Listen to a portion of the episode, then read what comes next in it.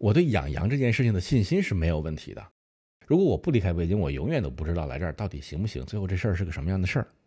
把所有的草地、什么供应链、这个屠宰场、这个那个全摸了一遍，你才知道这里个生意是怎么回事儿，本质是什么。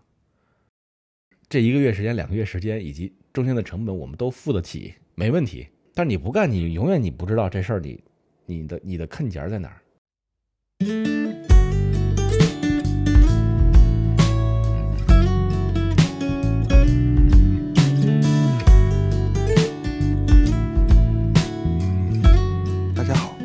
收听椰奶电台，一档讲述真实故事的播客。我是制作人椰奶。节目开始之初啊，我想跟大家聊一个题外话，也就是在十月的月初，我在爱人和闺女的鼓励下，参加了国内的一档头部播客日坛公园主办的第一期无限派对播客大赛。当我看到工作人员那天加我微信的时候，说我通过了，我还挺开心的。我那会儿刚下班。然后呢，当时是正在开车，心里还挺美的。当时还想，这下好了，终于可以借日坛的宝地，让更多的人听到我的节目了。可是当我停好车，跟他聊了两句后，没成想，结果是个乌龙。原来是工作人员，因为他个人很喜欢我的节目，所以才加了我。嗯，好吧。不过这样的结果，其实也是我意料之中的。毕竟热热闹闹的那种接连爆梗的聊天方式，确实。也不是我擅长的，安安静静的做节目也许更适合我吧。不过在此，我也希望各位听众老爷们，如果喜欢的话，一定要多多转发给身边的亲人和朋友啊，这样我做下去才会更有动力啊。好嘞，言归正传，今天我们的讲述者是一位资深的北漂，风华少年时，他干过大厂，做过老板，在北京摸爬滚打，买房买车。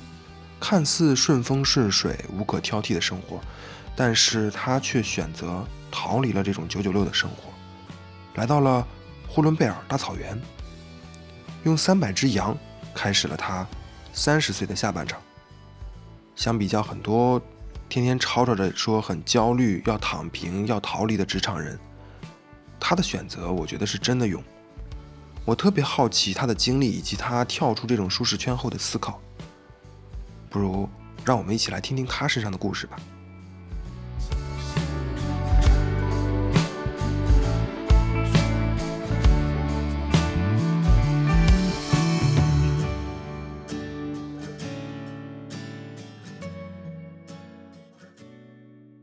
我听一下声音啊，声音声音应该还行，来吧，我们就这样开始吧。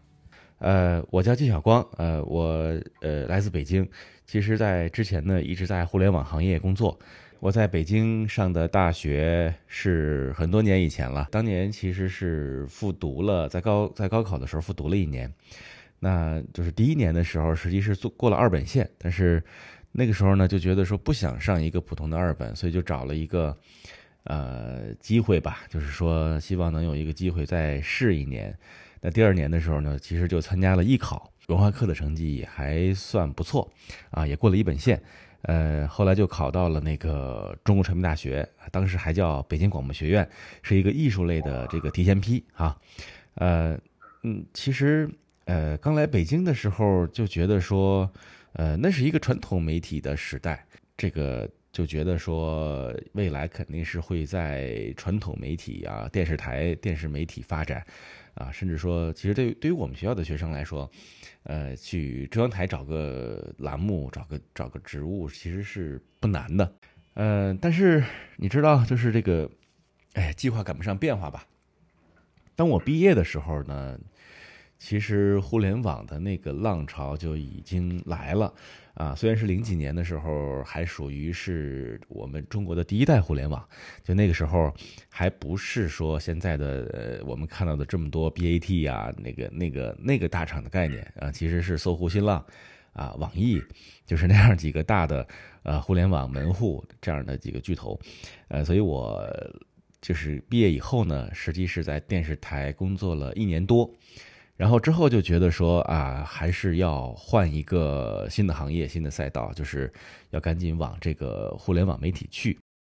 因为那个时候你能去互联网的机会公司就那么一些啊，就不像现在，真的不像现在说这样。咱们在北京啊，那个后场村有一大堆公司，然后望京有一大堆公司，那个那个时候就是就是新浪、搜狐，然后网易，啊，还可能还有机会的话，就是什么谷歌呀、雅虎啊，哈，呃，所谓第一代互联网，呃，所以当时就去了搜狐啊，搜狐是零八年奥运会的这个官方平台。大概在零八零九年的时候，其实风投是最盛的时候，二级市场的表现其实也都是蛮不错的。搜狐的时候做了一个产品，其实是搜狐微博。呃，我在微博，搜狐微博主要是做呃媒体合作。刚开始呢是新浪是从这个硅谷拿来一个产品的模型，呃，就是 Twitter 的一个一个中国版。呃，然后新浪其实是一开始发动了全公司的力量去推去做运营，呃，在搜狐微博工作了一年多，也是从它的一开始这个产品上线，一直到最后这个产品的下线，虽然说只有一年多两年的时间吧。我们搜狐比新浪上线这个产品是晚了八个月，嗯，就很可惜啊，就是因为。但是我们认为是说那个差了一个时间点，就差了八个月的时间。新浪在在这个战略机遇期里头，其实把它所有的资源，哎，都导进微博上了，也也确实看到说微博就是未来。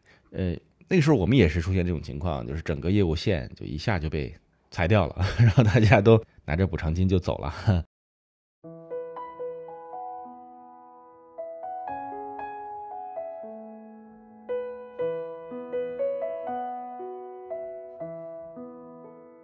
然后第二件主要经历呢，就是一四年之后，我去了乐视手机。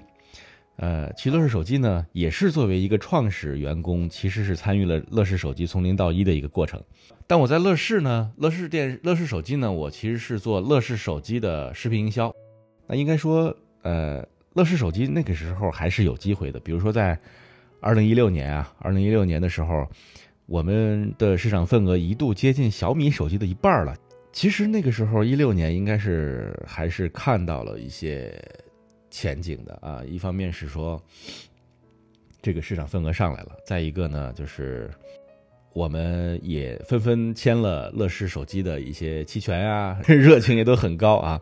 但是很快就这个形势就急转直下 啊。由于我们一系列的打法吧，由于营销，由于产品啊，由于这个所处的那样一个时间的时代的那个机遇。呃，到一七年年上半年，其实乐视手机就整个乐视体系就出现崩溃的一种状态了。啊，我我今天觉得说，如果贾老板那时候能够坚持一段时间吧，啊，做一些调整，做一些忍耐，然后这个不要那么着急的去做汽车，对吧？不要那个那么紧张。其实，呃，当然这个事情没有办法假设哈。那我们也是跟着贾老板一起创业失败嘛，这个。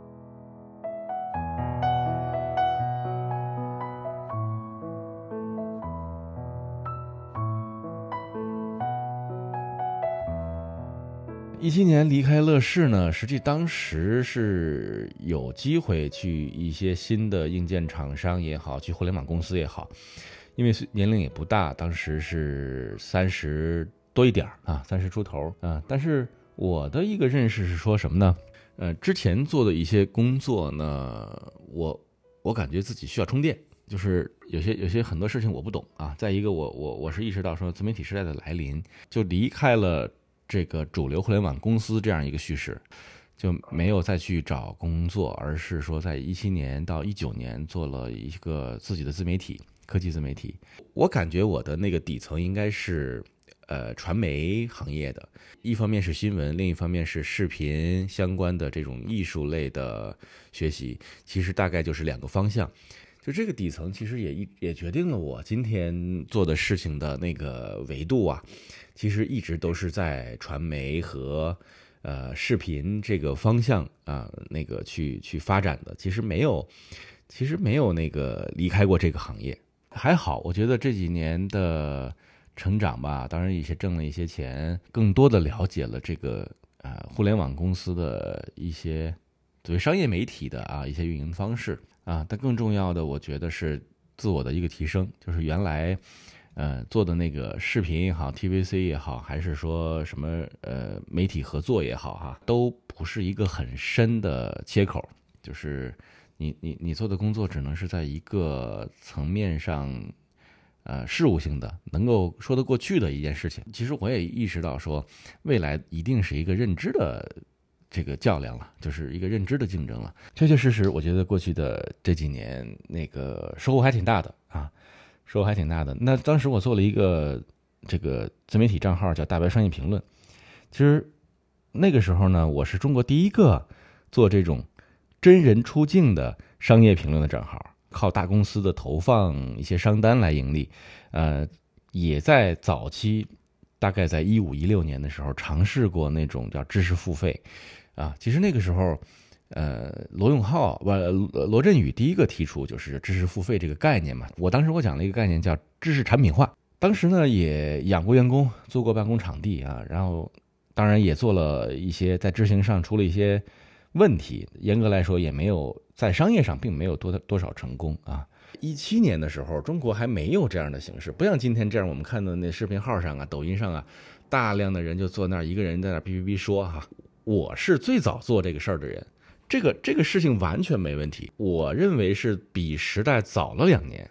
那个时候，抖音还没起来，这个互联网公司就是投放的甲方还没有认识到，还或者还没有到那个。啊，对于视频进行大规模投放的那样一个时代，一直到一九年、二零年之后，比如 B 站的这个价值被认可，它的 B 站的商业价值被认可，以及像抖音、快手的投放价值被认可的时候啊，这个行业其实才慢慢成熟起来。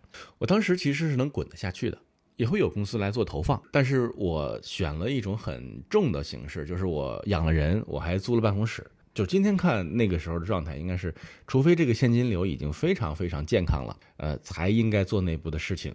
嗯，所以就是，哎，我觉得那个时候做的事情也给今天积累了一个成长的教训吧。就是这个事情，你只有经历了，你才能知道说，哪哪哪个事儿能成，哪个事儿不能成啊，应该怎么做。比如说当时可能会更多的呃。节省现金，对吧？不要去那个做一些想没有想清楚的事情，啊，节约每一个铜板，然后能让自己活得更久一点。我觉得这些这些认知到今天看都是有用的啊。其实今天你看，我们大家都在讲互联网冬天呀，然后呃经济也不太好。那其实对于每一个企业来说，大家都是在做开源节流的事情啊，都是在过现金流为王的日子。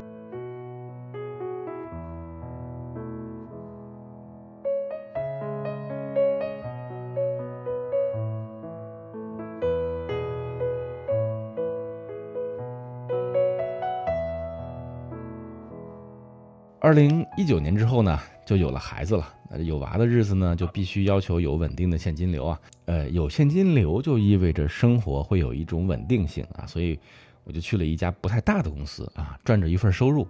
嗯，收入啊，生活呀，工作呀，反正也都比较凑合啊，也没有什么，也没有什么进展，没有什么突破。嗯，不管是收入还是还是个人成长，都是那么回事儿。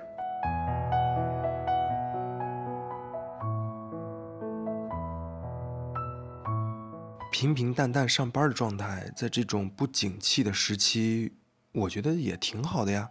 你为什么会选择跳出这种舒适圈，选择离开北京呢？当然啊，其实现在很多人也在想着去离开北京。所以你又是怎么看待自己离开北京这件事的呢？我我觉得这个事情要这么看啊，就是分几个层次来说。第一个层次来说呢，就是我今年在个人层面出现了一些状况，就是我从这家公司离开了，我也想去说能再做点什么，因为在那儿呢，就是就是一个呃，从收入到个人的这个认知上都没有什么太大成长的那样一个地方了，所以再做下去其实意义不是太大。离开北京这个事情，我是这么认识的，就是我们上完大学以后，然后我我的经历一直在北京哈，然后在这儿买房子、什么结婚生孩子这样的事情，你就会认为理所当然的，你好像就会在北京养老一样。但是你仔细想一想，我们这一生，我们现在所谓年轻人这一生是不可能在这个地方去上班一辈子的。就我们在二十岁的时候，那那些那时候的三十五岁以上的人都去哪儿了？我们也没见过这种排斥排斥中年人的行为，其实在很早以前就出现了。总结起来说，就是呃，人既不会一辈子在一个办公室里头上班，也无法保证说你一辈子都在北京啊，你一定会在北京养老。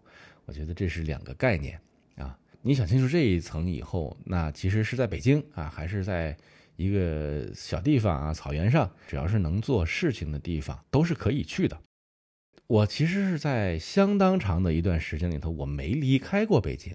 就是我，我印象中我在二十多岁这十多年里头，我离开北京的最长的时间，一般就是一个礼拜啊。一个礼拜以后，当你坐飞机回到北京的时候，你觉得还挺开心的。就是那个时候，确实不认为说有一天我会离开北京。二十多岁的时候，确确实实是时代在向上，你个人也在向上啊，成长经验各种东西，收入也在提高啊，生活品质也在提高。那个时候大家都是这样的，大家都是在往上走的时候啊，你你就觉得说在这儿挺好的。那那实际上，当然你如果今天说我在北京能有一个稳定收入，然后那个也还有成长，对吧？我还能在大厂里头做做。有自己的一亩三分地儿，我还能经营得很好，那我也没有必要离开。我觉得，就是说你离不离开北京，然后跟你的一些某种理念挂钩，本身就是伪命题。我到了三十多岁以后，我就越发的觉得说，我其实在不在北京啊，等等的，呃，越来越不重要了。就是那种舒服感已经不存在了。我发现那个年轻人越来越多，你跟不上年轻人的那种。呃，潮流的感觉了，对吧？那种文化的话语权的那个呃失去，好像已经无可避免了啊。然后你再看你身边的那些人，呃，同龄人，很多人也都离开了北京，或者去做了一下什么样的事情啊，或者混的也都很惨的时候，那现实就是这样的。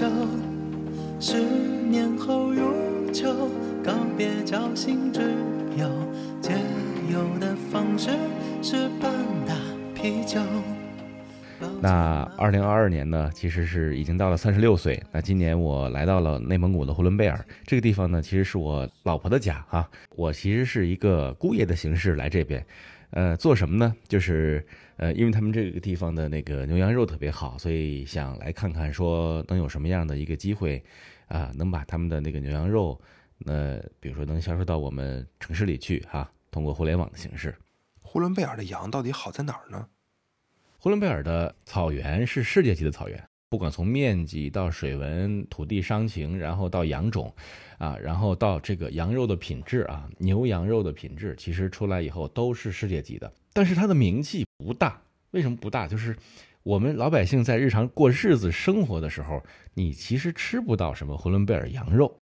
北京说买一个什么牛街牛肉就羊肉就已经很好了，但是。你到了这个地方，你才知道羊肉其实是分那么那么多的品质的等级的。呼伦贝尔羊肉地产草原羊肉，应该这么说，就是呼伦贝尔的地产草原羊肉是全国啊，甚至全世界的那个羊肉品质的金字塔尖儿。然后还有一个呃叫乌什么朱尔羊，乌木朱尔羊还是什么啊？还有一个是锡林郭勒还是什么羊？就是有三大羊种。呼伦贝尔的这个绵羊的羊种是只有这个地方的。羊，呃，才能在这儿生活。就是如果你要把那个什么咱们中原地区的羊迁徙到这儿，冬天会冻死。那第二个呢，就是因为这个地方大概是十五亩草场养一只羊，所以它都是流动的草场啊，呃，就是仙草。然后这个羊是我们叫溜达羊，哎，一说就能明白这个画面，它是溜达羊。这个羊是这个每天都会步行。二十公里、三十公里啊，到处去吃草，放养的条件下生长大的，它不像说我们中原地方、中原地区啊，有一些就是你圈着它，那两个羊绝对不一样的。那么呼伦贝尔的羊肉还有一个好处就是，就比如说我们呼伦贝尔的羊肉放到锅里煮，只用农夫山泉一煮，只放盐，就非常好吃，没有膻味儿，呃，有一股淡淡的这个奶香。然后这个羊呢，一个是一个是肉香，一个是它的肉的质感特别好，就是肥瘦相间啊。然后那个嚼起来那个肉香，就是你说这个羊肉咱究竟是吃个啥，对吧？我们在城市里头，北京菜啊，吃那个羊肉经常就裹上厚厚的调料，咱们吃的是调料。但是你说这那那你说它和楼下的那个菜市场卖的羊肉，你说它究竟差多少？如果是对于美食口味有这种追求的人来说，那肯定是差很多的。他一年只能出栏两百万只羊，那么当地呢，可能消费大概几十万只。我们其实生活中也许也能吃到一些，比如说北京啊等等一些大城市的大饭馆里头啊，做了烤串，做了这个羊肉卷啊。啊，还甚至还有一些做成什么烤羊腿之类的，但是你绝对是只能是去了大饭店以后，你才能吃到那样的品质啊！你在家的菜市场、零售渠道、肉店里头，你是买不到这样的东西的。呃，另外就是，其实呼伦贝尔羊肉现在也在市场上出现了一些情况，呃，大家因为大家都知道说呼伦贝尔羊肉好，洗澡蟹知道这事儿吧？就像我们看到的那个阳澄湖的那个螃蟹一样。当地的出栏量只有那么多，所以就会有人想牟利，运一些那个羊进来，然后在这儿呢叫育肥，圈在这个地方也吃点饲料，也吃点什么草，然后那那这些羊他们也会把他们那个育完肥以后啊，说这是呼伦贝尔羊肉，然后再卖回内地。嗯，其实这个市场现在也都被搞得就有点乱。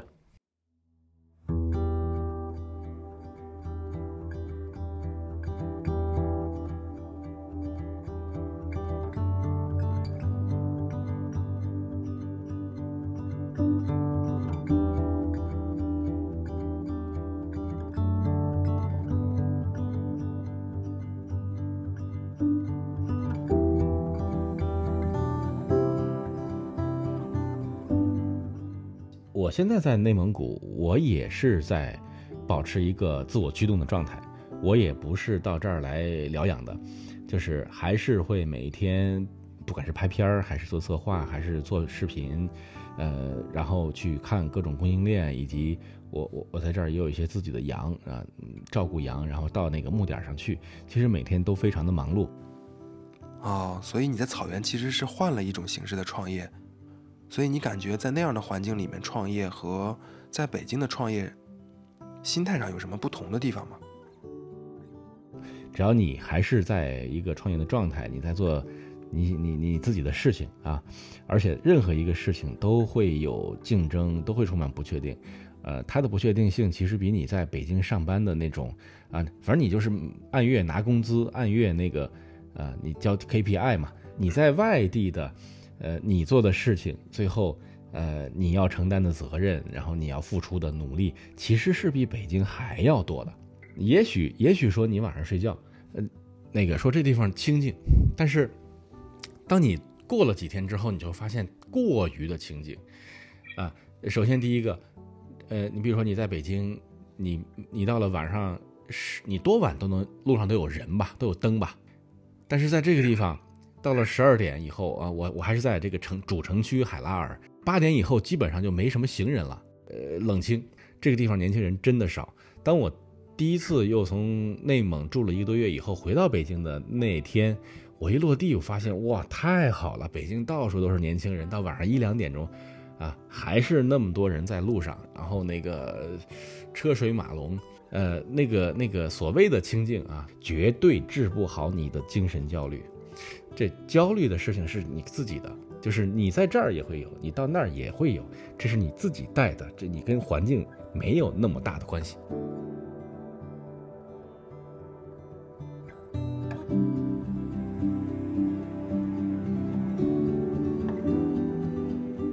你在呼伦贝尔养羊的实际感受与离开北京前的设想是一致的吗？现在回过头来看之前的考虑，会不会有一些问题呢？啊，这个我我觉得也可以说一说。呃，目前是我以我为主，然后当地会有亲戚来给我帮个忙啊什么的。我我我会觉得这个这个这个买羊的行为是有点快的。呃，你初到一个地方，北京来的到一个低线城市，你觉得说我来就是来降维打击的，哈，你你想着这事儿这就很简单啊，或者是说你应该通过什什么样的一个路径去做这事儿。但是随着时间的那个过去，你会越来越发现你啥也不懂啊。羊的知识，你对市场的情况，你对整个电商、抖音啊这些运行的状况，其实你要有一个非常非常长的一个了解过程。呃，你会发现这个赛道上其实已经布满了人，你还是得沉下心来去一点一点学。之前会有一种隐隐约约的想法，就是我能来这儿，不需要那么重的投入，你可以兼职兼职的干，你可以干，你可以怎么干怎么干啊？呃，其实其实这事儿都是人的侥幸。其实最后这个事情又变成了一个传统的生意，传统的生意就是羊肉怎么羊怎么养，羊肉怎么卖。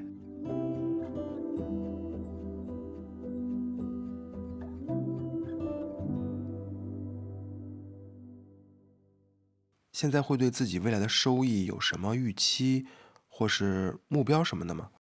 没有目标，就是，呃，为什么没有目标呢？不是说。我我觉得是说你很多事情你是无法预测的，就是你能确定性的是说你这个羊是有产出的啊，只要是你的羊好，你的产品好，你是能卖的。但是有多少预期说一定能卖多少钱啊？开直播以后能卖多少钱？我觉得这个事情，这个这个没有什么没有什么那个固定的想法。世界上本来就没有什么事情是说呃大家都看好，我也看好，然后。咱就去干吧，然后这个事情呢一定能成，那个是那样的事情一定是有人在里边骗人的。如果就是就就好比说有人经常问说什么事情能赚钱，我操我我要知道什么能赚钱，我早就去干了。那个你甭管今天是马云来了还是还是李嘉诚来了，说他说他就认准一个事情准能挣钱，怎么的放屁。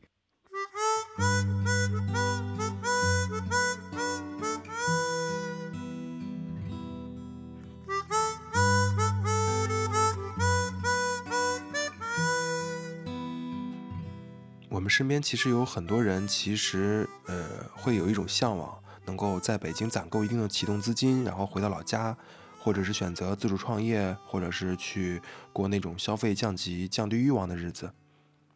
你认为这种躺平式的生活是比较美好的吗？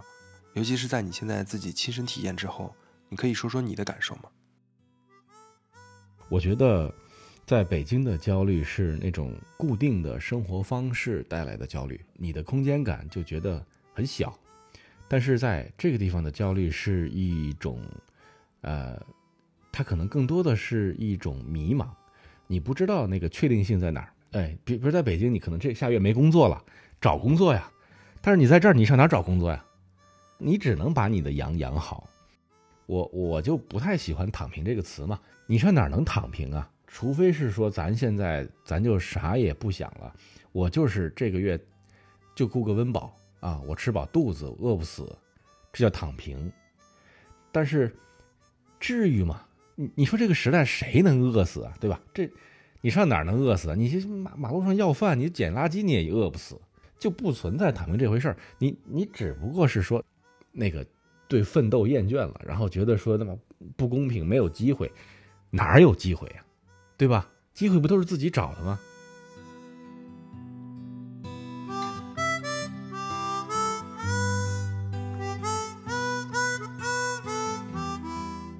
自己的优势到底在哪里呢？或者说，你对自己今后收益变现的一个突破点是什么呢？首先，我觉得这个变现的这个周期是一个很长的周期，它比它可能比咱们上班说这个月干活，下个月领工资。这件事儿周期要长得多得多，就是你你你要付出的是可能是以年为单位的，因为羊它就是一年一年的涨，呃，每年到八月九月份它就是屠宰季啊，现在就是就是宰羊的季节，它就是一个平均的这个畜牧业的利润，呃，畜牧业的利润再加上第二块呢，就是一个销售的利润，销售的利润你只能是期待什么呢？你能够获得超这个传统渠道的一些。呃，这叫复利，就是原来呢，呃，一部分是批发卖掉了，那那是他有客户的一些大公司，那另外一些呢，在网上去卖羊肉、卖牛肉，很多这样的账号啊，这个他卖的东西其实是他在网上这个流量的，就是流量为核心的变现嘛。那这流量的获取是怎么来的，是吧？要不你就抖加买，要不你就是那个那个靠内容。我我我可能相对有把握的一块是说我在内容上，呃，我能做出一个超出传统效率的那样一些内容。我我只能寄希望在这件事情上。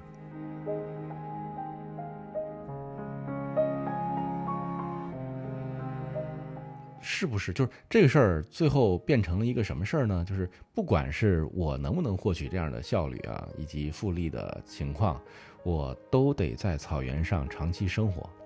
那，就是现在这个事情的矛盾就变成了说，我 在这儿长期生活和家人长期在北京之间的矛盾，就是未来我们一家人是要回来吗？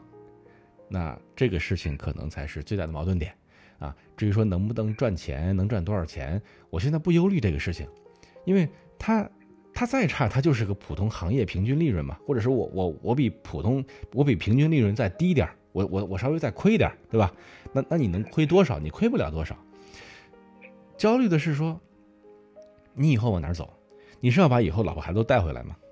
是以后带回来以后，咱们都在这草地上，然后从养羊开始，然后这个。那个做好自己的屠宰供应链，然后做好自己的销售渠道，然后做好自己的后勤服务，然后在草原上招一堆人，是要干这事儿吗？你说，你说在北京你出来的时候，你没想明白这事儿吗？你，我觉得一般人都想不明白。经过了这一个多月以后，我觉得这个事儿是一个本质问题，就是如果我如果我是要干这事儿，那就留下，那就好好干呗。但问题是我是不是要这么干？我家人是不是要这么干？你？你仔细静下来一想啊，这事儿本质问题是这个，所以未来会怎么样？哎呀，未来就未来就一步一步走嘛，对吧？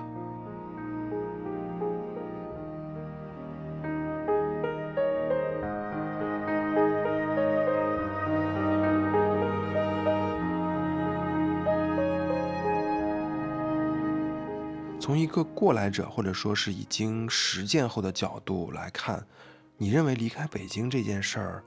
最应该、最值得考虑的出发点是什么呢？我觉得离开北京和要说现在想想是不是要做这件事儿的根本出发点，就是你到底要给自己和给下一代什么样的生存教育环境和条件。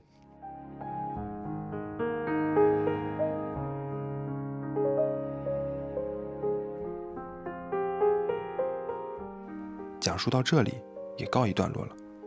但小光哥的故事还在继续，在这个相对来说对我们青年朋友们不是很友好的一个大环境里，我们有太多的理由去质疑自己的认知，去思考改变现状的一个路径。相比较大多数三十五六岁就不得不被动离开职场的朋友们，他所选择的主动出击，确实是一种好的开端。正如他在节目中所表达的，付出不一定会有回报，努力也不一定会有收获。但不做又怎么能知道结果呢？不妨大胆一些，打破现状，去勇敢的趁早做自己想做的事情，去享受在热爱的赛道中奋斗的每一个时刻。投入的过程本身又何尝不是一种享受，一种回报呢？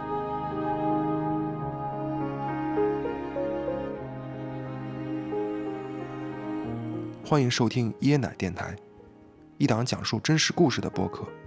希望。每一期故事都能够为你带来温暖与陪伴。如果喜欢，你可以搜索“椰奶电台”的拼音全拼，添加我的微信和公众号，也可以加入我的听友群。感谢你的关注与分享，我是制作人椰奶，我们下期见。